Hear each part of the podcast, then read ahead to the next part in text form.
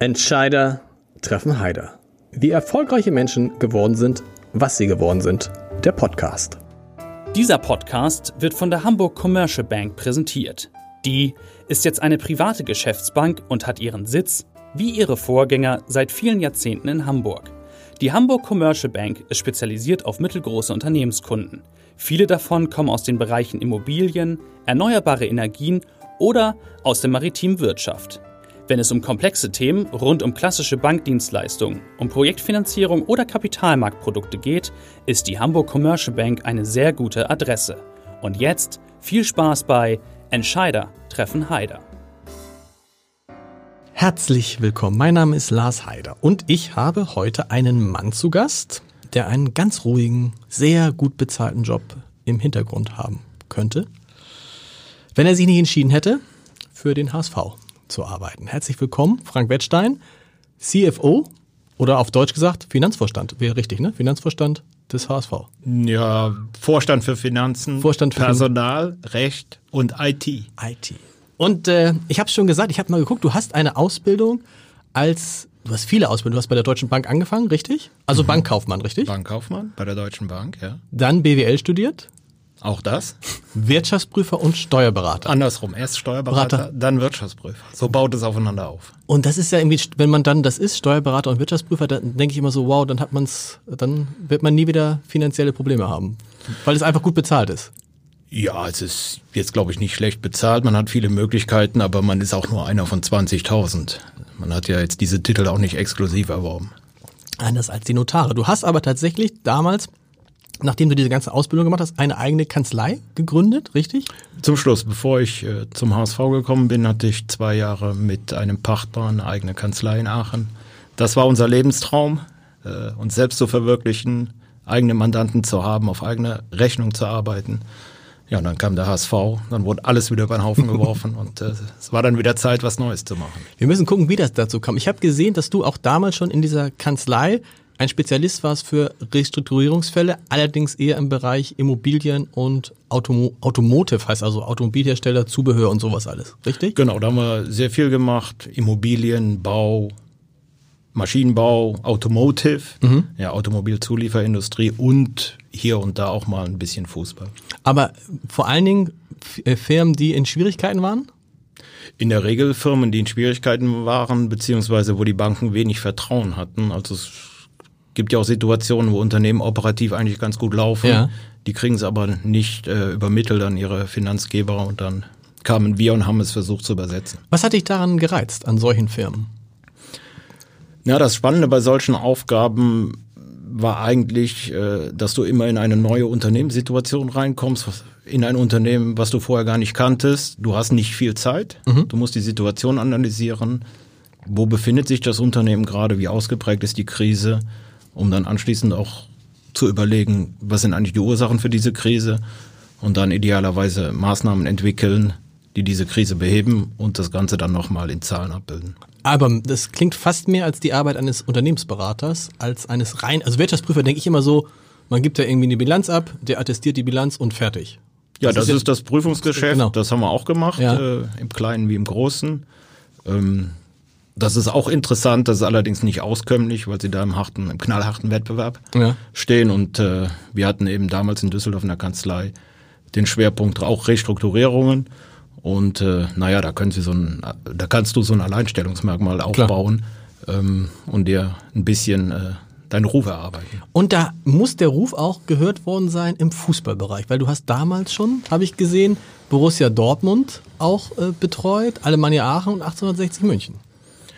Ja, ich war, ähm, ich habe 2000 in Düsseldorf in einer mittelgroßen Kanzlei angefangen und dann kam relativ schnell das Mandat Alemannia Aachen. Da Okay. haben sich alle ein bisschen weggeduckt und haben gesagt, oh, Fußball und äh, oh, zweite Liga und auch schlechte Presse, finanzielle Schwierigkeiten und äh, ich war damals junger Assistent und habe mal leicht den Finger gehoben und habe gesagt, ich könnte es gerne machen. Hab's dann auch gemacht, weil es eben auch bei mir in der Region war und ich auch zu dem Club eine gewisse Bindung hatte. Ist das sozusagen so dein Heimatverein, was für mich der HSV ist? Was ist das für dich? Äh, das ist, ist schwer zu sagen. Also, Also wo- kommen wo- mittlerweile ein paar Clubs zusammen. Okay. Also Alemannia Aachen war der Club, wo ich sicherlich das erste Spiel im Stadion gesehen habe. genau. Da hat mein Vater mich damals mitgeschleppt, aber wir waren keine Stadiongänger, sondern äh, wenn zu Hause das Geschäft nicht lief am Freitagabend, da sagte er, sollen wir mal zum Fußball fahren. Okay. Und wir Jungs wussten gar nicht, was ein Stadion ist. Dann waren wir am alten Tivoli. Und dazu muss man wissen, deine Eltern hatten ein Restaurant. Genau, Genau. genau, genau. Deswegen war bei uns am Wochenende immer Betrieb und wir konnten nicht ins Stadion Okay. gehen. Ja. Das heißt, du warst auch damals gar kein Fußballfan oder hast selber doch selber auch Fußball Doch, gespielt? ich habe ich hab Fußball gespielt, war auch leidenschaftlicher Sportschau-Gucker. Ähm, wir saßen, auch Samstagnachmittag saßen wir, zumindest wir zwei Brüder und auch teilweise mit Freunden saßen wir im Auto. Äh, Vom Radio. Im, Park, Im parkenden Auto und haben da Radio genau. gehört. Das ist super. Also, Ja. Das fehlt so ein bisschen heute in den Reportagen. Das war immer spannend, da hatten wir immer eine Menge Spaß im Auto. Ja.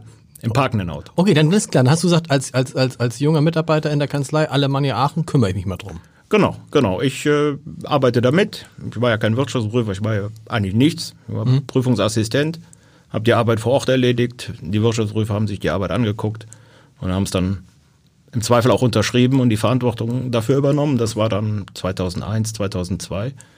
Und 2004 bekamen wir dann als Kanzlei das Mandat Borussia Dortmund. Da wurde dann äh, ein Team aufgestellt. War das damals die Phase, wo Dortmund quasi kurz davor war, insolvent zu gehen? Ja, Ja. das war das war sicherlich eine besondere Phase Ja. für Borussia Dortmund, glaube ich, einzigartig im deutschen Fußball.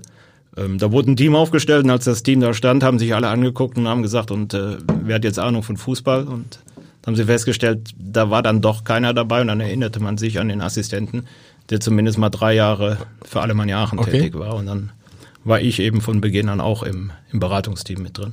Etwas, was sehr gut ausgegangen ist für Borussia Dortmund, ne? was man so nicht erwarten konnte. Ja, war sicherlich eine schwierige Situation. Auf der anderen Seite hat Borussia Dortmund natürlich auch eine Wucht.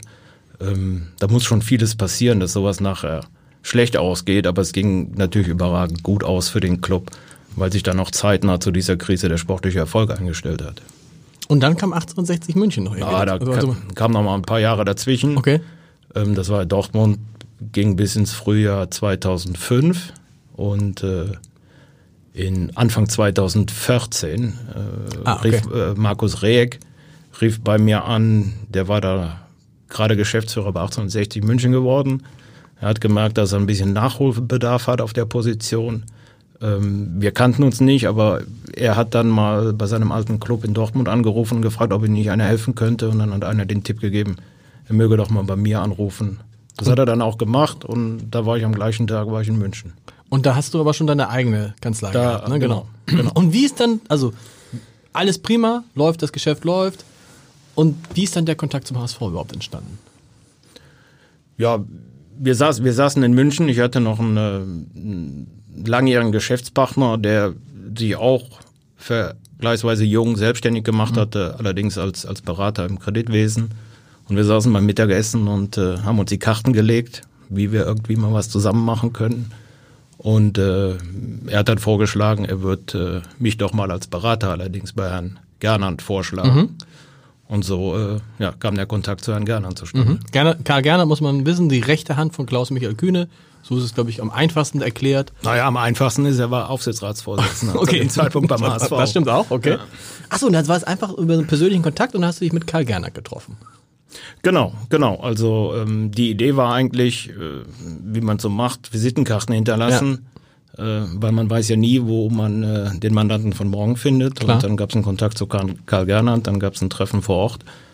Ja, und Und dann hat er kurz ge- gesagt, so ist die Geschichte dann ausgegangen. Wie, aber dann, und dann haben die denn damals einen Finanzvorstand gesucht für den HSV? Anscheinend. So hört es sich an, ja. ja. Das war mir nicht bewusst vorher. Wie, aber dann war in dem ersten Gespräch, du bist hingekommen und Karl Gerner hat gesagt, Mensch, schön, dass wir uns kennenlernen. Hätten Sie Lust, äh, Finanzvorstand des HSV? Also, war, glaube ich, schon ein bisschen professioneller. Okay. Also Karl Gernand war auch nicht alleine, sondern hatte noch einen Kollegen aus dem Aufsichtsrat dabei. Und ich fürchte, die haben auch vorher recherchiert, mit wem sie da am Tisch sitzen. Und äh, ja, dann gab es ein gutes Gespräch und aber es ging gleich darum, es ging nicht darum, haben, haben Sie Lust, einen Beratungsauftrag zu machen, sondern es ging gleich darum, haben Sie Lust, komplett zum HSV zu naja, wechseln? die, die Ansage war vorher schon im Telefonat, wir brauchen keinen Berater, wir brauchen einen Finanzvorstand. Okay. Hast du dann ni- nicht einmal kurz gezuckt und gesagt, ups, du musstest ja dann aus deiner Firma raus. Gibt's die noch, die Firma? Ja, die Gibt's Firma, noch? die Firma gibt's noch, habe ich nichts mehr mit zu tun, Okay. nur noch halb meinen Namen mit. Okay. Aber da bin ich dann auch komplett raus, habe direkt den Cut gemacht. Ähm, nicht zur Begeisterung meiner Kollegen. Wollte sagen. Aber die Firma gibt's noch. Ich glaube, der geht's auch ganz gut. Wir haben jetzt auch ein tolles Verhältnis, alle untereinander. Ähm, ja, war für alle vielleicht auch die richtige Entscheidung. Weil das ist ja dann schon ein Sprung, ne? Nach all dem, was du gemacht hast, dann zu einem Sportverein zu gehen. Warum? Warum hast du denn, hast du gleich Ja gesagt? Ja, ich habe also ich bin nicht direkt gefragt worden, sondern die Frage lautete andersrum. Äh, wenn Sie es nicht machen wollen, dann sagen Sie in den nächsten drei Tagen ab. Ah, okay. So. Na gut, und Du da. hast du nie angerufen. Nee, nach anderthalb Tagen rief er gerne an und sagt, die drei Tage sind vorbei. Und dann, cool. Das habe ich noch nicht gehört, das ist gut. ja, aber, Ja. aber eigentlich bin ich aus dem Gespräch raus und äh, naja, wie, wie man es halt so macht, man hat sich sicherlich vorher Gedanken drüber gemacht. Ähm, aber am Ende des Tages muss es auch eine Bauchentscheidung sein und sagen, machst du jetzt? Und wenn du es nicht machst, dann ärgerst du dich vielleicht Ja. in deinem weiteren Leben mal darüber, es nicht gemacht zu haben.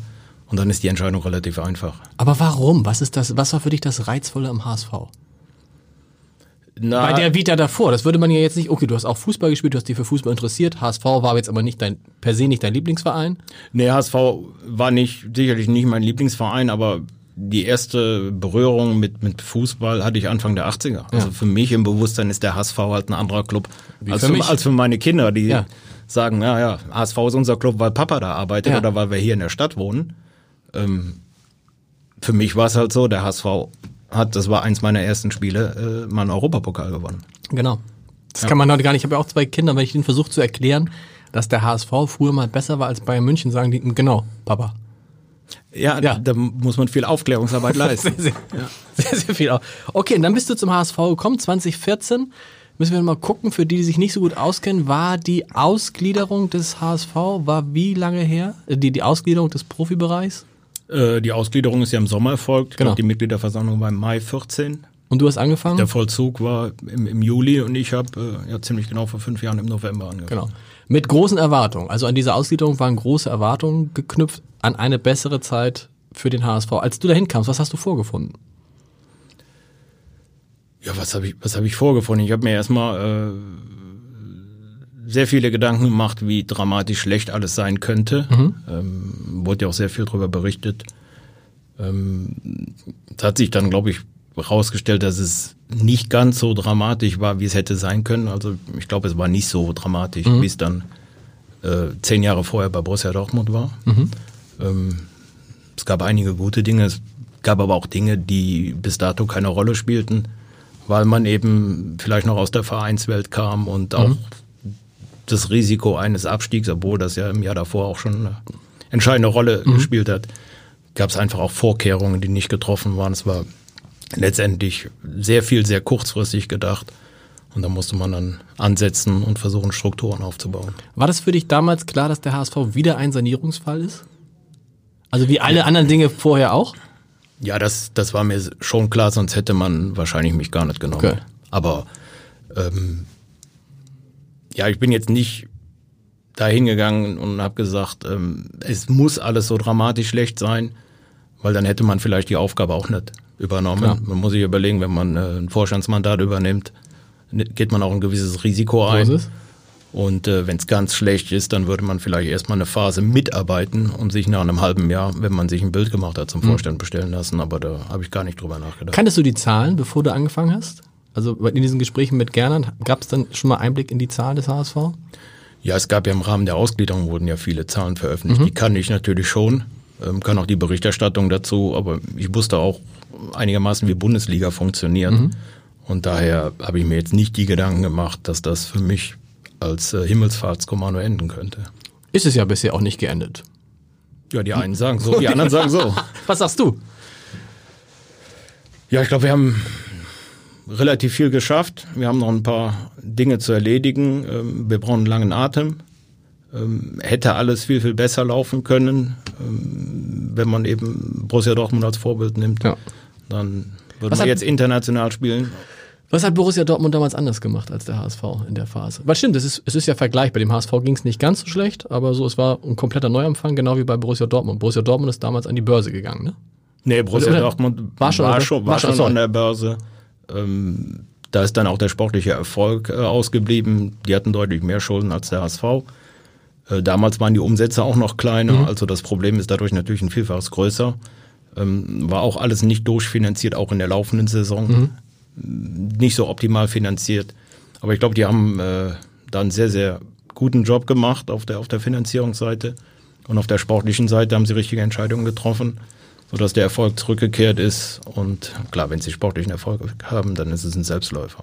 Du hast 2016, also zwei Jahre, nachdem du da warst, mal gesagt, kein Club und keine Organisation, kann sich auf Dauer eine solche Verlusthistorie, Historie, also Verlustgeschichte leisten wie der HSV.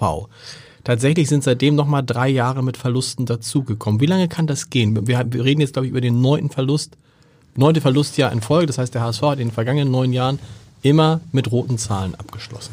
Wie lange kann man sich, das, wie lange kann sowas gut gehen? Klar ist, dass, dass du irgendwann wirst du sicherlich mal ähm, schwarze Zahlen schreiben müssen. Sonst muss man sich die Frage stellen, was ist der Sinn dieser Organisation? Betreibe ja keine Forschung und Entwicklung, sondern nimmt da Marketing teil.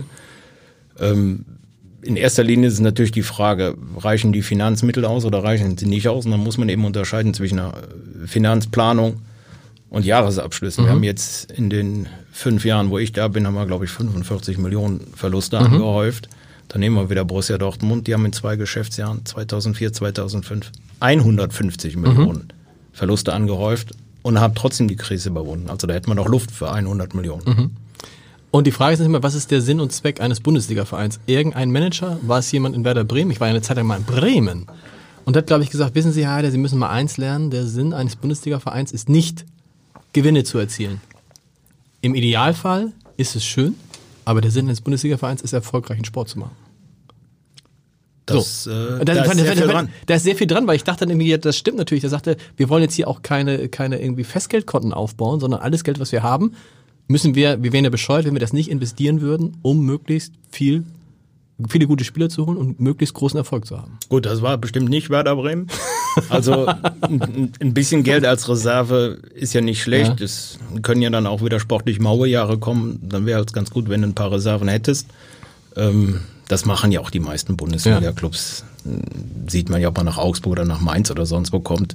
Die können halt dann auch mal eine Phase des sportlichen Misserfolgs überleben und haben entsprechende Reserven, sodass Ja. sie in die Mannschaft investieren können und dann wieder den Anschluss finden. Das ist natürlich der Idealzustand.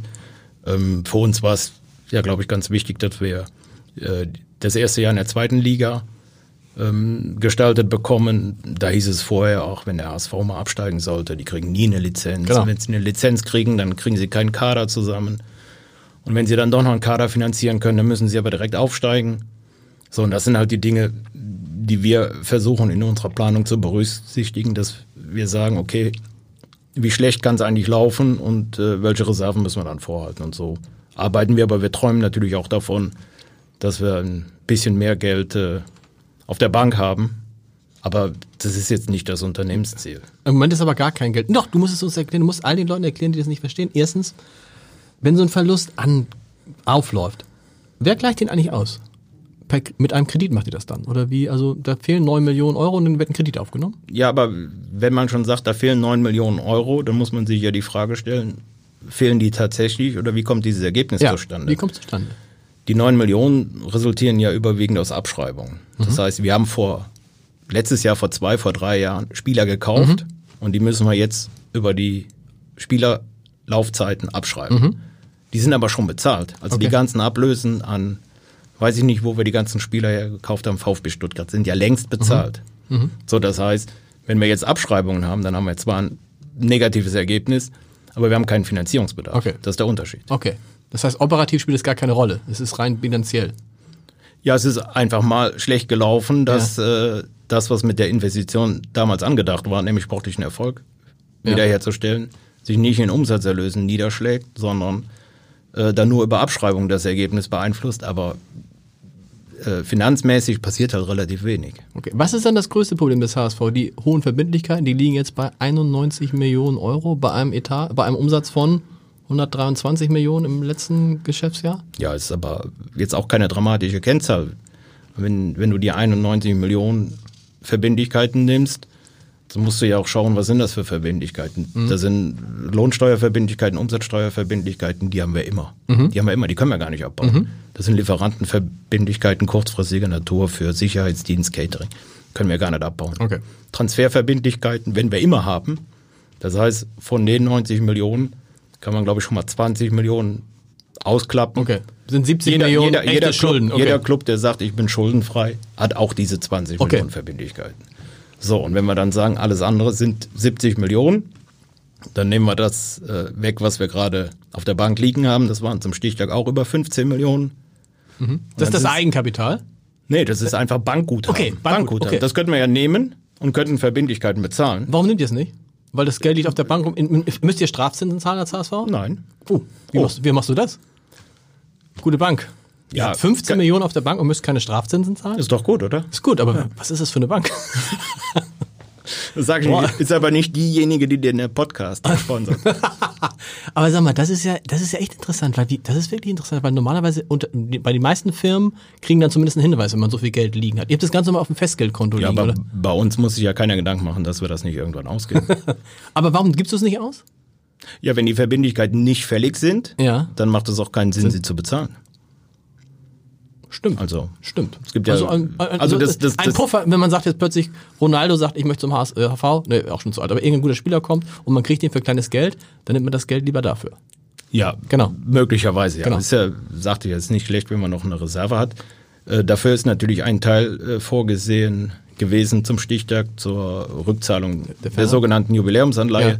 Das war ja im, im September, das heißt, die läuft jetzt auch in der Abwicklung. Okay. Äh, und damit reduziert sich der Verbindlichkeitenstand direkt um 12 Millionen. Okay. Eigenkapital ist noch wichtig, das gibt's ja auch noch. Eigenkapital heißt aber was, für die Leute, die es nicht verstehen? Na, Eigenkapital hat zwei Komponenten. Das sind einmal die angesammelten Jahresergebnisse. Mhm. Bei uns dann eben jetzt in den letzten fünf Jahren der Bilanzverlust. Mhm. Und auf der anderen Seite sind es die Einzahlungen der Gesellschafter. Genau. Sprich, was wir aus den äh, Anteilsveräußerungen, beziehungsweise es waren ja Mhm. Kapitalerhöhungen, das Geld ist in die AG geflossen, was wir da vereinnahmt haben. Das Geld ist noch da. Als Eigenkapital, als Eigenkapital steht es in der Bilanz. Genau, genau. Ja. Aber dann gut, du hast recht, aber es ist, es ist nicht mehr da. Nee, ihr habt das. Ja, es ist, es ist in anderen Bilanz- Werten gebunden. genau. Es ist in anderen Werten Werden gebunden. Also genau. jetzt liegen nicht die 40 70 Millionen Millionen. auf der Bank. Das wäre ja das, was du jetzt Genau. erwarten würdest, sondern es liegen 17 Millionen auf der Bank. Okay. Ähm, wäre es nicht eigentlich, um das Eigenkapital zu stärken, aus Sicht des Finanzchefs, besser, wenn der HSV sagen würde, wir verkaufen nicht nur, wie viel darf maximal verkaufen? 24,9 Prozent, ne? Anteile Das des HSV. sieht jetzt die Satzung vor, ja. Und verkauft sind jetzt 23, Komma irgendwas. Sie sind, praktisch sind wir bei 24. 20, genau. Ja. Wäre es nicht besser, man könnte die, das Eigenkapital deutlich erhöhen, wenn man 50 Prozent verkaufen würde. Also ist, sagst du denn nicht manchmal als Finanzverstand, Leute, also aus meiner Sicht wäre es besser, wenn wir mehr Anteile verkaufen würden? Ja, also die Frage, was ist das äh, strategische Ziel? Mhm. Wofür braucht man Eigenkapital? Also nur zur, zur Stärkung der Bilanzstruktur macht es wenig Sinn, Sinn. sondern man kriegt liquide Mittel Genau. und die muss man ja anlegen. Genau. Was macht man damit? Also wohin investiert man eigentlich dieses Geld? Als HSV neue Spieler zum Beispiel. Genau, neue Spieler. Haben wir ja schon mal versucht. ähm, kann man machen, kann Ja. ein strategisches Ziel Ja. sein, war auch ein strategisches Ziel. Äh, wenn man das strategische Ziel ausgibt, wir brauchen x Millionen, um in den Kader zu investieren, dann müssen wir uns überlegen, wie können wir diese Gelder aufnehmen. Und dann könnte Eigenkapital eine Möglichkeit sein. In der jetzigen Situation geht's aber nicht. Ja.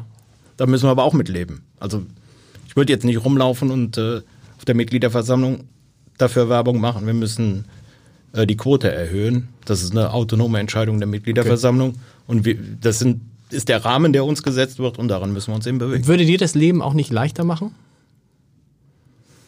Nein, glaube ich nicht. Glaube ich nicht. Also wir haben die ganzen Finanzschulden, die wir damals in 2014 eigentlich übernommen haben, die haben wir ja restrukturiert. Wir haben langfristige Finanzpläne vereinbart, das ist alles bedienbar. Also ich brauche jetzt kein Eigenkapital, um irgendwie Schulden zu tilgen, sondern das kriegen wir aus dem operativen Geschäft in den nächsten Jahren hin. Um das vorzustellen, ich glaube, die, die, die große, die größte Schuldschein stimmt noch aus dem Jahre 2016, richtig? Da habt ihr, glaube ich, 40 Millionen. Die müsst ihr Stück für Stück abbezahlen einfach. ne? Genau, da haben wir jetzt noch 28 Millionen, Okay. also 12 Millionen haben wir jetzt über drei Tilgungszeitpunkte schon getilgt. Jetzt sind es noch 28 Millionen. Das heißt, sind noch sieben Jahresraten a 4 Millionen. Genau. Und ist es überhaupt ein Ziel für einen Verein wie den HSV mal schuldenfrei zu sein? Hilft das? Also wenn, Ja, man, also von, wenn man von diesen 20, wenn du sagst, diese 20 Millionen, die dann, also es ist so ähnlich wie, als ich weiß auch, ich muss dieses Jahr noch Miete bezahlen, das wäre sozusagen meine Vermittlichkeiten für dieses Jahr, ne, wenn ich das bilanzieren würde. So, die habe ich noch nicht Ja. bezahlt. So, wenn wir davon mal absehen, aber ganz runter von den Schulden, wär, klingt jetzt so, als ob es gar nicht unbedingt so, ein, so wichtig sei für den HSV. Ich glaube, betriebswirtschaftlich macht es keinen Sinn, äh, ein komplett eigenkapitalfinanziertes Unternehmen zu haben. Das macht eigentlich keiner. Eigenkapitalgeber haben ja in der Regel auch eine Renditeerwartung. Fremdkapital müssen sie verzinsen. Das Eigenkapital ist eigentlich in der, in der Lehre teurer als Fremdkapital. Ähm, demzufolge, wenn man Fremdkapital in den Büchern hat, ist das nichts Verwerfliches. Und beim HSV ist es ja auch so, äh, was äh, Land auf Land ab übersehen wird. Das Stadion gehört ja auch dem HSV. Also, Gehört es eigentlich wenn der HSV gehört es dem HSV inzwischen komplett? Ja. komplett. Ja. Und, Und äh, es wert 100 Millionen ungefähr? Was ist das wert? Ja, also es gibt Kommt schon, an. Nein, also 100 Millionen ist schon eine relativ fundierte Zahl, die ist Okay. nicht aus der Luft gegriffen, das ist schon belegt. Ob man es für 100 Millionen verkaufen kann, weiß ich nicht, aber für 80 Millionen kann man es ganz bestimmt verkaufen. Und dann nimmt man die 80 Millionen, führt alle Verbindlichkeiten zurück, Ja. hat ein schuldenfreies Unternehmen und in dem Geschäftsjahr machen wir auch Gewinn, Ja. haben einen tollen Jahresabschluss, Ja. zahlen nur zukünftig Miete. Genau. Ist auch nicht so die favorisierteste Lösung. Könnte man aber machen. Es gibt ja viele, auch viele Unternehmen, die auch ihre Firmensitze verkaufen und sie dann zurück ähm, mieten. Ja, kann man machen. Also es gibt ja jetzt auch nicht äh, so viele Clubs, die dann wirklich komplett über ihr Stadion verfügen. Es Genau. gibt ja oft Modelle, wo es der öffentlichen Hand komplett gehört oder teilweise gehört. Und bei uns ist es so, es gehört dem HSV komplett.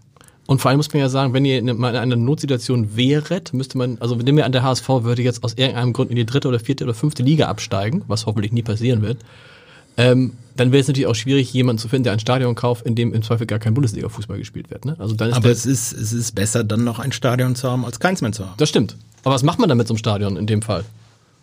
Ja, Wohnung, also Fuß, Wohnung, Fußball, Fußball wird immer. Fußball wird ja wahrscheinlich gespielt. Äh, Okay. Es ist schwer vorstellbar, dass dieses Stadion dann ungenutzt äh, vor sich hin vegetiert.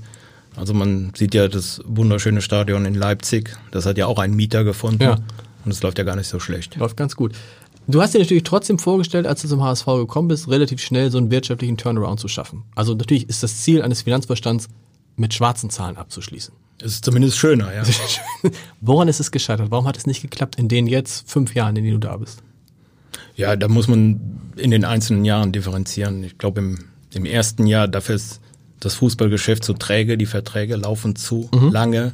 Es sind ja überwiegend Jahresverträge, sowohl auf der Einnahmenseite im Sponsoring und auf der Ausgabenseite sind es ja, sind's ja Lizenzspielerverträge, die laufen ja mindestens mal eine Saison, sodass im ersten Jahr man relativ wenig machen konnte. Im zweiten Jahr war es durch eine Verschmelzung, war es ja ein ausgeglichenes Ergebnis. Stimmt, da war so plus minus null, ne? Genau. Im dritten Jahr haben wir damals äh, ein Investitionsprogramm gestartet und wollten halt uns sportlich verbessern. Das ist gescheitert. Im vierten Jahr sind wir abgestiegen, da schreibt keiner schwarze Zahlen. Und Ja. im ersten Jahr in der zweiten Liga, im fünften Jahr schreibt auch keiner schwarze Zahlen. Also es wäre ja, wäre fatal, wenn wir in der Situation jetzt schwarze Zahlen äh, schreiben würden und äh, würden aber die sportlichen Ziele verfehlen. Dann würde es ja heißen, jetzt äh, haben sie das Geld gebunkert und vergessen zu investieren. Klar. Passt auch nicht. Heißt aber auch immer, sportliche Ziele gehen immer vor finanziellen Zielen. Sportliche Sanierung geht immer vor finanzieller, wirtschaftlicher Sanierung. Ja, ich glaube, anders funktioniert's tatsächlich nicht. Wir müssen den sportlichen Misserfolg müssen wir absichern. Wir müssen eben absichern, dass wir absteigen können und trotzdem äh, dann nicht in Schwierigkeiten kommen. Wir müssen absichern, dass wir nicht aufsteigen. Das ist wichtig. Aber sie werden einen Fußballclub, äh, werden wir nie äh, durch Finanzvorgaben äh, sanieren können, sondern da muss natürlich irgendwann Ertrag und Aufwand im, im guten Verhältnis stehen. Und dann muss der sportliche Erfolg eben auch das abbilden, was, was wir in den Kader investieren. Wie ist denn dann deine Rolle in, in, in, im, Unternehmen? Man kennt das bei normalen Unternehmen oder in der Politik. Da ist der Finanzvorstand, der Finanzminister, der Finanzsenator. Das ist derjenige, der in Wahrheit das Sagen hat. Weil dann kommen alle, bei Olaf Scholz hat das mal erzählt, dann kommen alle und wollen das Geld und sagt Olaf Scholz, du kriegst, du kriegst nicht und so fertig. Beim, ich kann mir vorstellen, bei einem Sportverein, dem HSV, ist es anders.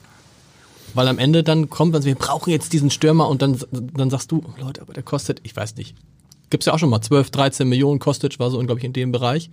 sagst du dann, Spieler, Spieler, der heute 50 Millionen wert ist. Also Ah, wäre gut, bitte. wenn wir den noch hätten. ja, man versteht das, das ist noch ein anderes Thema, das muss man wahrscheinlich nicht mit dir besprechen, wie das sein kann, dass diese Spieler dann weg sind und plötzlich sind sie das Doppelte oder Dreifache wert. Egal, aber sagst du dann nicht, Leute, geht's auch eine Nummer kleiner? 14 Millionen, wer, habt ihr, habt ihr nicht ein für zwei? Ja, wir stellen natürlich gemeinsam auch Finanzpläne auf. Ja. Dann werden Budgets freigegeben und im Rahmen der Budgets bewegt der Sport sich. Ja. So, und dann entscheidet der Sport, wir brauchen Linksaußen Mhm. und kommen zu dem Schluss, der Spieler XY passt in unser Budget Mhm. und löst unsere sportlichen Probleme. Klar, wenn die im Budget bleiben, aber dann, wenn sie nicht im Budget bleiben, was ist dann? Aber sie bleiben ja im Budget. sie bleiben immer im Budget. Sie bleiben im Budget. Okay, das heißt, du machst eine, tatsächlich wie jeder andere Finanzvorstand, machst eine Vorgabe für das Jahr Genau. und sagst, das ist euer Etat, den ihr habt und da, aber, oder auch umgekehrt, das war glaube ich dieses Jahr dass man sagt, so, wir müssen vom Etat jetzt mal runter.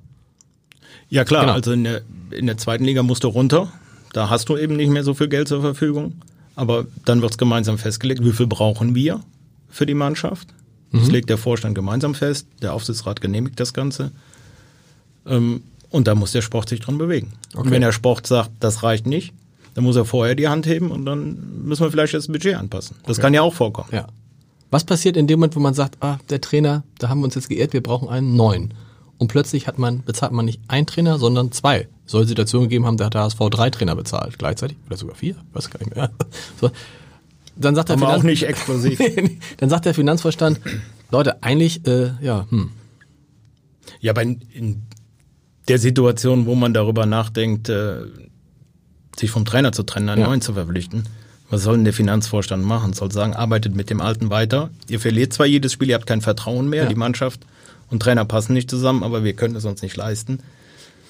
Ist auch schwierig. Aber muss- dafür braucht man ja immer Reserven. Also man muss ja schon immer ein bisschen Dafür sind In der die, Kasse haben, dafür sind damit die man 15 solche Millionen auf dem, auf, dem- auf, auf dem Konto. Aber trotzdem frage ich mich, sagst du nicht manchmal, Leute, äh, gerade beim HSV, äh, könntest du ja als derjenige Vorstand, der am längsten amtiert, richtig? Ja. Ja, könntest du ja sagen, Leute, wie oft soll euch das, soll, wie, wie oft wollt, so, wie oft passiert euch das eigentlich noch? Dass ihr mir hier jetzt kommt und sagt, nach acht Monaten mit dem Trainer können wir nicht zusammenarbeiten, wir brauchen wieder einen neuen. Also, weil das ist ja am Ende dann deine Bilanz, die dann, wo du dann hinstehst und sagst, ja, die Bilanz ist wieder hin, weil wir fünf Millionen Euro ungeplant ausgegeben haben. Ja klar, die, die Bilanz ist dahin, aber über allem steht noch der sportliche Erfolg. Okay. Und äh, selbst wenn ich sagen würde, äh, behaltet doch den Trainer, wie soll das denn funktionieren? stimmt. Wie soll das denn funktionieren?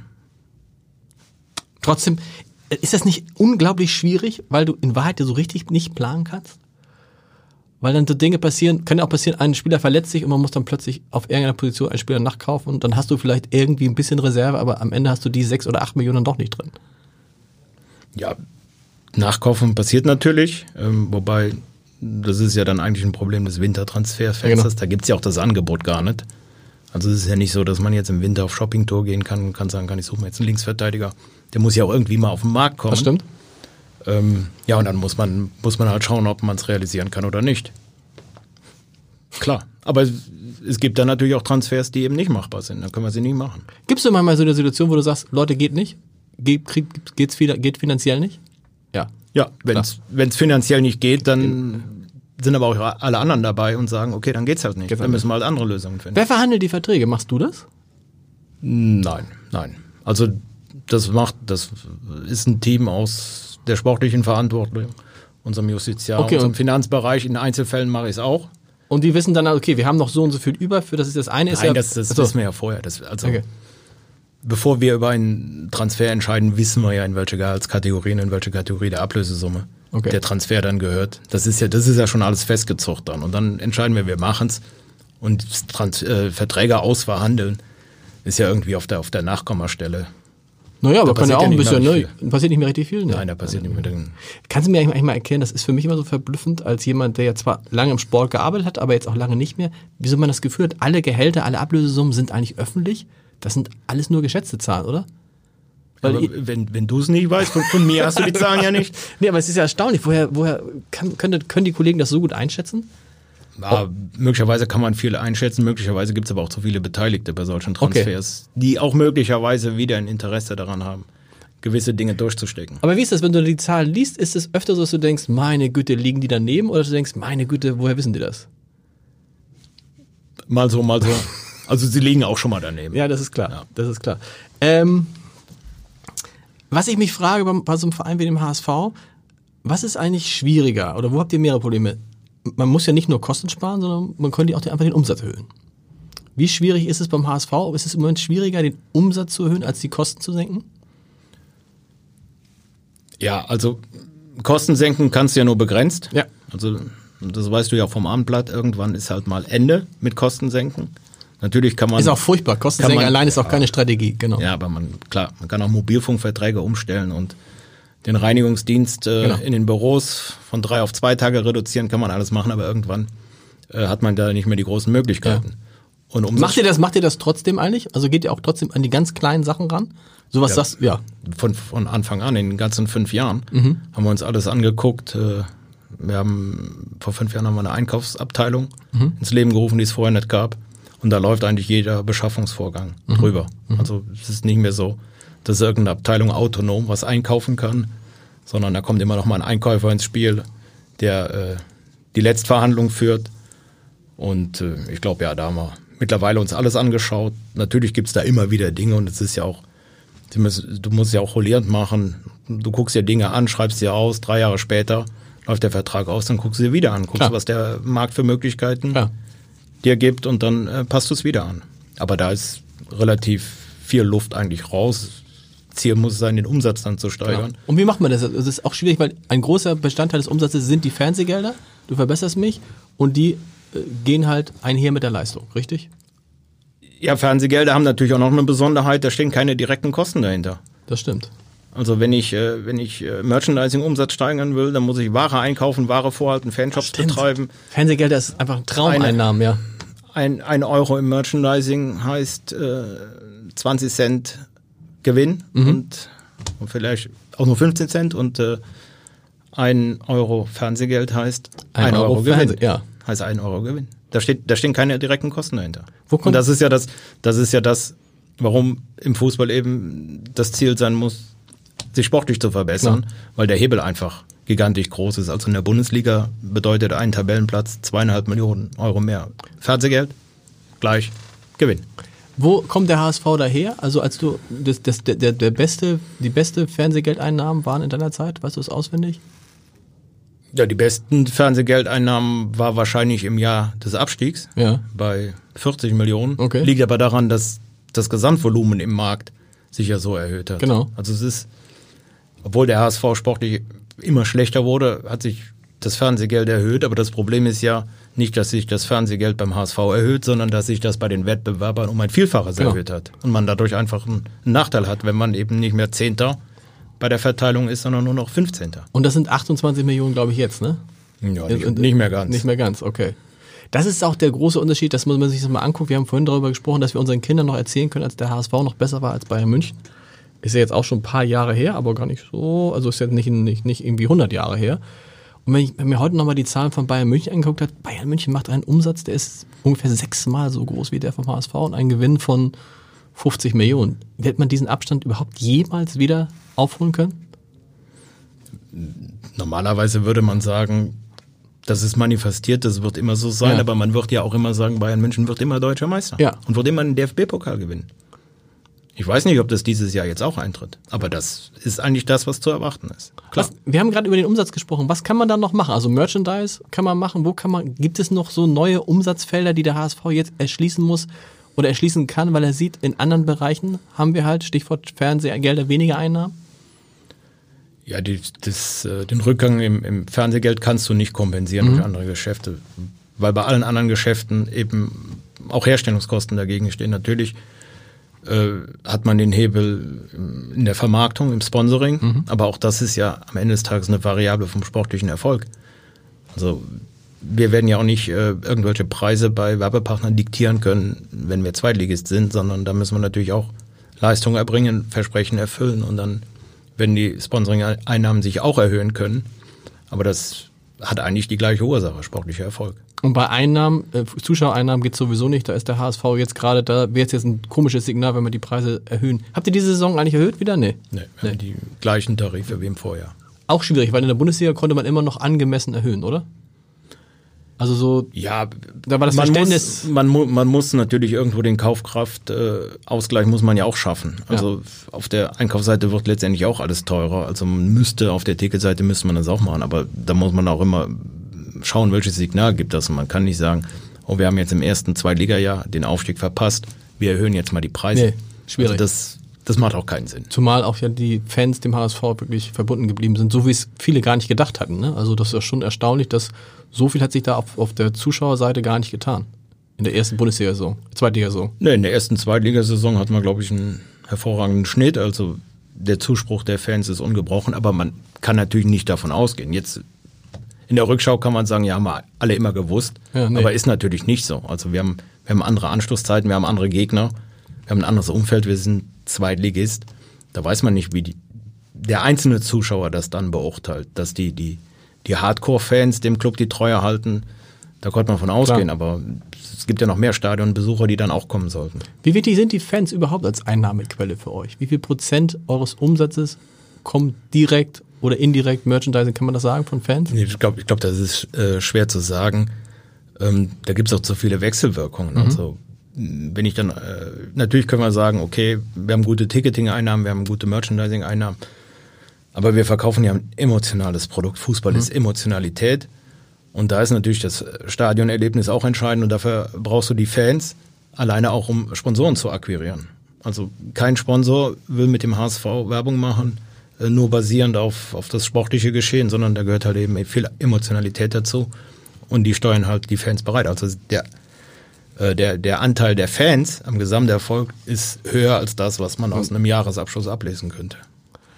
Wir müssen noch sprechen über Klaus-Michael Kühne. Du hast ja gesagt, du bist damals über Karl Gerner, der damals Aufsichtsratsvorsitzender war, aber der auch der, die rechte Hand von Klaus-Michael Kühne ist. Klaus-Michael Kühne ist der größte Anteilseigner des äh, HSV. Wie wichtig Nach dem HSV nach dem, e.V. natürlich. Genau, nach dem HSV e.V., also der Mit größte, großem Abstand. Der größte Private. Ähm, wie wichtig ist der noch als Investor? Wird man den in Zukunft noch brauchen? Also erstmal ist er als Gesellschafter wichtig. Er hat äh, den zweitgrößten Anteil nach, Genau. dem, nach dem EV. Demzufolge hat er ja eine exponierte Stellung. Er erwartet keine Ausschüttung offensichtlich, ne? Oder perspektivisch, das wäre Also ich habe normalerweise... jetzt erstmal nicht vorgesehen. ähm, ich, ho- ich hoffe, das korrespondiert mit seinen Finanzplänen. Okay. Nein, Sind die er- Eigentümer, weil die normalerweise würden Eigentümer sagen, Moment, ich mache das ja nicht aus Spaß, ich will ja da Geld sehen von meinem Invest. Ja, ich glaube, Die drei. die nicht. Gesellschaft haben wir nicht, sondern für alle ist das äh, eine emotionale Bindung Genau. und äh, die Rendite ist eigentlich, wenn es sportlich gut läuft bei ihrem Club, Okay. Ist gesichert. Da hat noch keine Ansprüche auf Dividendenzahlung erhoben. Wie machen das die anderen? Wie macht das Bayern? Zahlt Bayern dann, keine Ahnung, an Allianz oder an Adidas äh, aus? Äh, Ist das? Das glaube ich nicht. Nicht, ne? Also Borussia Dortmund, die sind ja börsennotiert, Genau. die haben auch Streubesitz. Die zahlen, Eine Dividende. ja, die zahlen eine Dividende, aber ich glaube, da wird auch keiner reich von. Nee. Ähm, Wenn es der Kurspflege dient, dann kann man es machen. Aber den Bedarf haben wir ja nicht. Okay. Und wie, also mich, äh, Klaus-Michael Kühne, ist der, wird der noch wichtig sein als Investor? Weil man hört lange, hat lange nicht gehört, dass er irgendwie, dass ihr ihn irgendwie gefragt hat, ob er nochmal Geld gibt oder dass er gesagt hat, er gibt nochmal Geld. Das ist jetzt schon ein bisschen her, ne? Ja, wir sind jetzt im zweiten Zweitligajahr, wo wir immer noch einen wettbewerbsfähigen Kader Ja. darstellen konnten. Äh, und es macht jetzt, glaube ich, auch wenig Sinn, für die zweite Liga äh, die Investitionskeule zu schwingen, weil dann muss ich als Finanzvorstand sagen, wie soll es denn dann zurückzahlen können irgendwann? Stimmt. Ähm, das muss man ja im Auge haben. Aber die Situation mag auch irgendwann wieder anders sein. Also es ist ja nicht in Stein gemeißelt. Wir müssen ja jetzt nicht heute sagen, äh, wir machen nie mehr was zusammen, genauso wenig wie wir heute sagen müssen, oh, wir müssen dringend was zusammen machen, sondern wir müssen jetzt, glaube ich, erstmal schauen, dass wir durch diese Zweitligasaison kommen und am Ende dann auch äh, die Ziele erreicht haben.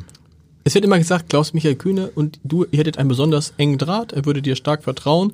Wie drückt sich so ein Draht aus? Man weiß, wer mit Klaus-Michael Kühne eng zusammenarbeitet, kriegt auch sehr, sehr viele E-Mails von ihm, auch gerne mal nachts. Wie ist es bei dir? Ich glaube, das ist, ist auch ein Gerücht. Also so, ich, kann gar mich nicht nicht ich kann mich nicht dran erinnern, dass ich mal zwischen 23 Uhr abends und 7 Uhr morgens eine E-Mail von Herrn Kühne bekommen habe. Aber schon mal eine E-Mail, eine E-Mail gibt's schon mal. Ja, aber nicht nachts. Also das ist schon mal ein Gerücht. okay. Müssen wir, glaube ich, schon mal aufräumen. Ja. Ähm, ja, sicherlich. Herr Kühne ist Gesellschafter. Demzufolge versucht man natürlich auch, äh, den Kontakt zu halten, die Kommunikation darzustellen. Klar.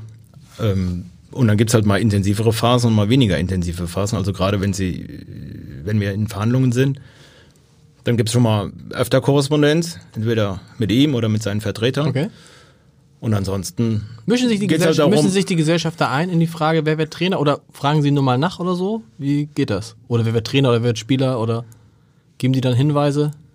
Ja meistens erfahren sie es ja erst, wenn es fest ist. Okay. So, also macht keinen Sinn, äh, nachzufragen, ob wir jetzt einen, einen Trainer wechseln sollen oder einen neuen Spieler verpflichten sollen. Es macht wohl Sinn, bevor wir die Öffentlichkeit informieren, dass wir eine Viertelstunde vorher die Gesellschaft Ja. informieren. Das macht Sinn. Das ist schon angebracht. Du hast gerade gesagt, ob wir die Ziele erreichen mit dem HSV. Das Ziel ist ja klar, ist der Erstliga-Aufstieg. Was wäre, wenn jetzt in diesem Jahr wieder der Erstliga-Aufstieg nicht funktionieren würde? Also in diesem Jahr ist Quatsch, in dieser Saison. Wird, wäre finanziell der HSV auch ge gewappnet auch für eine dritte Zweitligasaison? Ja, das ist, das ist unser Job. Äh, daran werden wir gemessen und das wird so sein. Äh, aber wir wollen nicht so sehr darüber reden. Genau.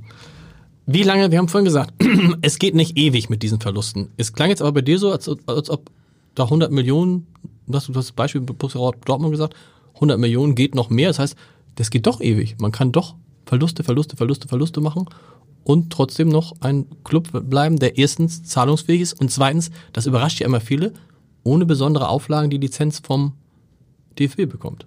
Naja, aber das sind ja genau die Punkte. Die DFL prüft, DFL, genau. die DFL prüft die Zahlungsfähigkeit für die, Genau. für die Folgesaison. Ähm, nach einem, glaube ich, sehr transparenten, aber auch sehr harten Verfahren. Ähm, da musst du dich dran halten. Ansonsten gibt's halt Auflagen. Und das Zweite, was sie prüft, ist das Eigenkapital. Mhm. Und in dem Moment, wo das Eigenkapital aufgebraucht wird, gibt's halt noch mehr Auflagen. Und dann gibt's im Zweifel auch Strafzahlungen. Ja. Die können auch ganz schön heftig werden. Also in dem Moment, wo das Eigenkapital umschlägt und äh, nicht mehr vorhanden ist, da wird äh, wahrscheinlich jeder Club dann anschließend äh, doch so sensibel sein, dass er darauf achtet, Gewinne zu erzielen. Nochmal die Frage, wie lange geht das noch mit Verlust? Also kann man noch, kann man noch zwei, drei Jahre Verluste machen? Was ist für, für dich so das, Ziel, wo du sagst, wir müssen jetzt irgendwann mal, spätestens im nächsten Jahr muss die schwarze Null stehen und ab dann müssen wir solide wirtschaften, um auch natürlich die Verbindlichkeiten abzutragen? Die Verbindlichkeiten werden ja abgetragen. Also auf der Ja. Verbindlichkeitenseite passiert ja gerade gar nichts, sondern die werden ratierlich bedient, reduzieren sich von Jahr zu Jahr. Wir hatten eben festgestellt, das Schuldscheindarlehen ist schon zu drei Siebtel getilgt. Äh, die neue HSV-Anleihe wird dann auch irgendwann während der Laufzeit getilgt werden. So, also dafür ist es nicht entscheidend. Das ist ja in den Finanzplänen berücksichtigt. Und wenn wir eben nicht mehr ausgeben, als nach Bedienung dieser Verbindlichkeiten äh, zur Verfügung steht, dann ist die Situation erstmal erstmal sicher. Trotzdem kann es natürlich zu Verlusten kommen im, im, im Jahresergebnis. Ähm, wir wünschen uns alle, dass wir irgendwann mal ein positives Ergebnis zeigen. Aber ich würde also lieber erste Bundesliga spielen, als ein, als ein positives Ergebnis auszuweisen. Ist ist vorstellbar, dass der HSV in die erste Liga aufsteigt und er spielt da fünf Jahre und trotzdem hat er nicht ein Jahr schwarze Zahlen geschrieben? Ist Ja, aber dann, dann muss er viel Kapital von außen aufnehmen, sonst Genau. funktioniert es halt buchhalterisch nicht. Also müsste er die Verschuldung erhöhen oder müsste Eigenkapital platzieren. Eigenkapital können wir momentan Geht nicht? nicht platzieren, ist ausgereizt. Und die Verschuldung erhöhen ist jetzt gerade auch nicht der bevorzugte Plan. Und da, ansonsten funktioniert es halt auch nicht. Genau. Ähm, viele sagen auch, dass der HSV so gut dasteht, liegt daran, dass der Finanzvorstand sehr kreativ ist, wenn es darum geht, Geld zu besorgen. Was meinen die Leute? Bist du besonders kreativ? Also, sie meinen wahrscheinlich die Fananleihen. Ja, aber das ist ja. Ist ja nicht besonders kreativ, ne? Nee. Nee, ist ein anerkanntes Produkt.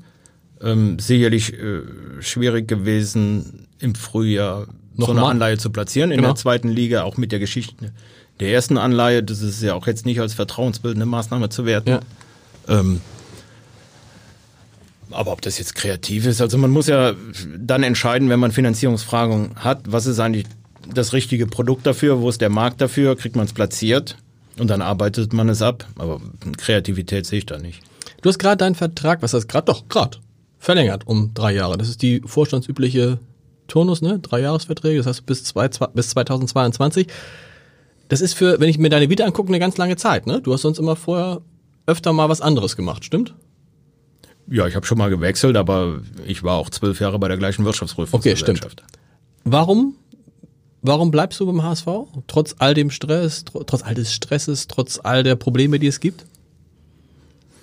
Na, wir haben, wir haben weiterhin eine spannende Aufgabe vor uns und äh, ist jetzt auch nicht mein Anspruch, als, als Zweitligist auszuscheiden. Das wäre für die Vita noch schlechter. Das stimmt. Wenn du die Jahre anguckst, diese fünf Jahre, was ist heute besser als vor, als 2014, 2015, 2016? Wenn wir mal absehen, was schlechter ist, wissen wir alle, nämlich zweite Liga. Ja klar, ähm, die Jahre, äh, wo der Abstieg drohte, hat natürlich eine besondere Situation, weil man eben nicht wusste, was dann alles passieren ja. wird, wenn es realisiert wird. Und dann ähm, ja, haben wir leider diese Frage mal beantworten können. Äh, und jetzt ist es so, es ist natürlich angenehmer zu arbeiten, wenn man in der Tabelle oben steht. Klar. Also, ne, auch wenn der 16. in der Bundesliga besser Fußball spielt als der zweite der zweiten Liga, zum Arbeiten im gesamten Umfeld ist es eben angenehmer, wenn man sportlich erfolgreich ist. Und mehr als Aufsteigen geht halt dieses Jahr auch nicht mehr. Und mhm. solange wir da oben mitspielen, macht das Arbeiten schon noch mehr Spaß, als wenn da permanent der Druck da ist, das nächste Spiel zwingend gewinnen zu müssen. Ansonsten äh, geht's nach unten. Stimmt mein Eindruck von außen, dass obwohl der HSV ja nicht mehr Punkte hat als zum, äh, zu, zum vergleichbaren Zeitpunkt vor einem Jahr, sogar glaube ich ein Punkt weniger, aber vergleichbar viel, irgendwie wirkt alles so ein bisschen ruhiger, entspannter, nicht so hektisch. Also man hat das Gefühl, Mensch, äh, beim HSV läuft es gerade, obwohl rein von den Zahlen her ist es genauso wie vor einem Jahr. Täuscht das? Ja, wenn man die Tabelle nebeneinander legt, ist es so, ist die Situation vergleichbar. Im ja. letzten Jahr hatten wir schon einen Trainerwechsel hinter uns. Genau. Den haben wir in, in diesem Jahr nicht, der steht auch gerade nicht an, ähm, sondern ich glaube, die Tabelle ist jetzt auch, ist jetzt auch ehrlich. Sie gibt das wieder, was wir bisher auf dem Platz gezeigt haben. Wir haben ja jetzt auch nicht so viele Spiele glücklich gewonnen. Nö. Ähm, wir haben auch nur eins verloren. Letztes Jahr hatten wir mehr verloren, mehr verloren und auch äh, mit heftigen Heimniederlagen versehen, ähm, so dass man da natürlich sieht, das Ganze wirkt stabiler und äh, darauf vertrauen wir. Und deswegen sind wir halt vielleicht ein bisschen entspannter gerade, zumindest in der Wahrnehmung von Bist außen. du jede, bei jedem Spiel dabei? Also bei jedem Heimspiel Spiel. auf jeden Fall und auswärts, wie es sich anbietet, aber wir sind ja Gott sei Dank auch mehrere, die Verantwortung genau. tragen. Ähm, da kann man sich auch abwechseln. Ich frage das deshalb, weil in dem Fragebogen, den ich allen zuschicke, hast du, hast du geschrieben, das fand ich interessant, ähm, dass du eigentlich gegen diesen Stress, ich hätte, ich hätte mir vorgestellt, dass du total unter diesem Stress auch leidest, weil man steht dann da und anders als bei anderen Finanzvorständen hängt halt an deinen Planungen, all dem, was du machst, kann halt mit einem Spiel, ne, also mit einem Spiel, was der HSV nicht gewinnt, im letzten zum Beispiel, kann da alles über den Haufen sein, weil du sagst, okay, jetzt nehme ich den Plan B für die zweite Liga, weil die erste Liga haben die nicht geschafft, weil die ein Tor zu wenig geschossen haben. Das muss doch ein unfassbarer Druck an diesen Spieltagen sein. Ja, das ist an den Spieltagen ist das keine schöne Situation, ja. ist ja vollkommen klar. Aber man versucht ja auch zwischen den Spieltagen äh, die Arbeit nüchtern zu erledigen, dass man dann äh, am letzten Spieltag kann es mal gut gehen, kann es mal schlecht gehen, als äh, Luca Waldschmidt gegen Wolfsburg reingeköpft hat. Mhm. Haben wir uns alle in den Arm gelegen, haben gesagt, okay, Plan B jetzt in den Schredder und wir machen wieder Plan A. Ja. Und dann war es eben, vor anderthalb Jahren war es halt andersrum. Ist es in Wahrheit das, was den Job für dich so reizvoll macht? Also dieses, äh, das alles möglich ist innerhalb von Sekunden? Ja. Du könntest es ja, was ich meine, was ich am Anfang sagte, du könntest es ja viel einfacher haben. Du könntest ja einfach zu einem Laden gehen, wo man einen schönen Dreijahresplan macht, wo man weiß, okay, so eine richtig großen Dinger können da jetzt nicht passieren. Ja, kann ja auch spannend sein. Ja. Also ich würde ja jetzt nicht sagen, dass äh, das Fußball die, die Krönung für jeden Finanzvorstand ist. Ähm, es ist natürlich gut, wenn man das, das Produkt auch begreift und wenn mhm. man es anfassen kann, wenn man es fühlen kann wie es eben bei uns ist. Als Finanzvorstand im Bereich Forschung und Entwicklung kann spannend sein. Aber wenn man letztendlich keine Ahnung vom Produkt hat oder ja, es nicht, es nicht anfassen kann, fehlt ein Stück weit die Emotionalität und das ist eben bei Fußball komplett anders. Okay. Wirst du manchmal auch gefragt von, von anderen Kollegen aus dem, aus dem, aus dem Vorstandsbereich oder vom Trainer, wie, sehen, wie siehst du denn jetzt den Spieler? Oder was, wie findest du denn unsere Entwicklung? Also gibt es da auch sowas, wo man den Fußball Weiß nicht, bist du Fachmann, Fußballfachmann fragt? Oder fragt man immer nur den Finanzfachmann? Ähm, ich glaube, ich definiere meine eigene Rolle dann als ja. Finanzfachmann. Ich würde mir nicht rausnehmen, äh, einzelne Spieler oder einzelne, einzelne äh, Spielszenen äh, mit dem Trainer oder mit dem, mhm. mit dem Sportvorstand, mit dem Sportdirektor zu diskutieren. Ich glaube. Machst du nicht. Da erweitern die jetzt nicht ihren Erfahrungshorizont. Umgekehrt sagst du ihnen aber auch genau, Leute, pass auf, ihr habt, mögt Ahnung von Sport haben, von Finanzen habt ihr keine Ahnung? Weil das ist ja das, das ist ja das, was du so ein bisschen als Alleinstellungsmerkmal hast. Da sind ja viele beim HSV, die sich mit Fußball auskennen, aber wahrscheinlich wenige mit Finanzen. Ja, aber es gibt schon noch ein paar und deswegen sind wir uns ja immer einig, äh, wie groß die Budgets sein dürfen. Deine Eltern haben immer zu dir gesagt, schreibst du im äh, Fragebogen, vergiss nicht, wo du herkommst. Ich finde, das ist ein extrem kluger Satz. Was heißt das für den HSV? Also für mich persönlich heißt das erstmal, ähm, dass man schon immer ein Stück weit reflektieren muss, dass man jetzt ein Mandat auf Zeit hat. Mhm. Das kann aber auch anders sein. Mhm. Ähm, und dann sollte man schauen, dass man noch ausreichend soziale Kontakte hat und nicht alles auf eine Karte setzt und nur weil man jetzt in der großen Stadt Hamburg ist oder im Fußball ist oder in der Kombination Fußball und Hamburg, sollte man jetzt nicht meinen, dass man, dass man ein anderer Mensch ist. Mhm. Das bin ich auch, glaube ich, nicht. Und für den HSV? Woher? Woher? Vergiss nicht, woher du kommst. Beim HSV können wir natürlich denken, ja, vergiss nicht, woher du kommst. Du warst mal Deut ne? sechsmal deutscher Meister, dreimal Pokalsieger. Meistens erste Liga.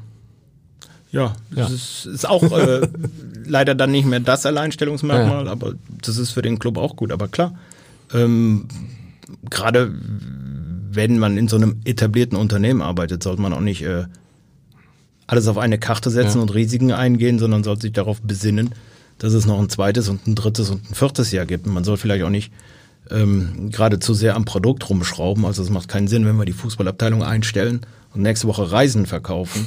ähm, das könnte erfolgreich sein, aber Stimmt. das ist halt nicht die Identität der Organisation. Das finde ich immer so wahnsinnig, dass es auch Unternehmen auch in der, Digi in der Medienbranche gibt, die dann plötzlich anfangen, Produkte zu verkaufen, wo du sagst, was hat das mit euch zu tun? Also entweder man schafft es mit dem Kernprodukt oder man schafft es halt nicht, oder? Ja, entweder man macht es mit dem Kernprodukt und oder man schließt, man schließt den Laden äh, und gibt den Eigentümern ihr Geld zurück. Und dann genau. können die Eigentümer entscheiden, was sie mit ihrem Geld machen. Ja. Aber es macht keinen Sinn, ein anderes Geschäftsmodell zu entwickeln. Aber das, das, das möchte, möchte auch keiner gerade. Reisen vom HSV. Ja. Das wär's. Letzte Frage. 2022, so lange geht dein Vertrag. Macht ihr drei Jahrespläne beim HSV oder was macht, wie lange guckt ihr voraus so? Ja, wir, wir haben drei äh, Jahrespläne und äh, das mündet dann in, in, vielen Szenarien. Genau. Drei Jahre zweite Liga, zwei Jahre zweite Liga, oh, ein Jahr okay. erste Liga. Okay. Und, und, und. Und dann natürlich auch nächstes Jahr erste Liga, nächstes Jahr zweite Liga. Das ist alles abgebildet. Ja, und Idee, da trifft man dann Entscheidungen mhm. langfristiger Natur, ne, gehen die halt im schlechtesten Szenario auch noch auf. Ähm, sagen wir nochmal, schlecht, also, dann können wir mal gucken. Schlechtestes Szenario 2022 wäre der HSV ist immer noch zweite Liga. Richtig? Wäre das schlechteste Szenario. Was bedeutet, was würde das wirtschaftlich bedeuten? Also was habt ihr dann, plant man dann, weiß aus dem Kopf nicht? Ja, ir irgendwann wird man sicherlich dann auch den, den Kaderaufwand äh, der zweiten Liga entsprechend anpassen müssen. Dann ist man ja aber auch nur noch, weiß ich nicht, äh, Top 25 in Deutschland genau. und nicht mehr Top 20. Genau, und dann das ist halt schon ein Unterschied. Sind die TV-Gelder noch weiter runter und Klar. so weiter und so weiter. Klar. Aber wir wollen gucken, was Best Case 2022. Was ist der, der Best Case? Der HSV schreibt schwarze Zahlen. Best Case. Oh, der, der, Best Case ja, der, der Best Case ist, glaube ich, äh, in dem Horizont der HSV spielt in der ersten Liga und äh, guckt nicht jeden Spieltag nach unten, Klar. sondern kann vielleicht auch mal zwei Spiele verlieren, ohne dass die Vollkatastrophe wieder ausgerufen wird. Und, und wirtschaftlich? Wir, ja, dann werden die, die Finanzen werden sich automatisch anpassen, wie ich sagte. Ansonsten müsste halt Geld von außen zugeführt werden. Wenn das nicht passiert und wir so weiter wirtschaften, ähm, ist das Ergebnis dann auch da, wo es hin soll. Lieber Frank, vielen Dank für den Besuch.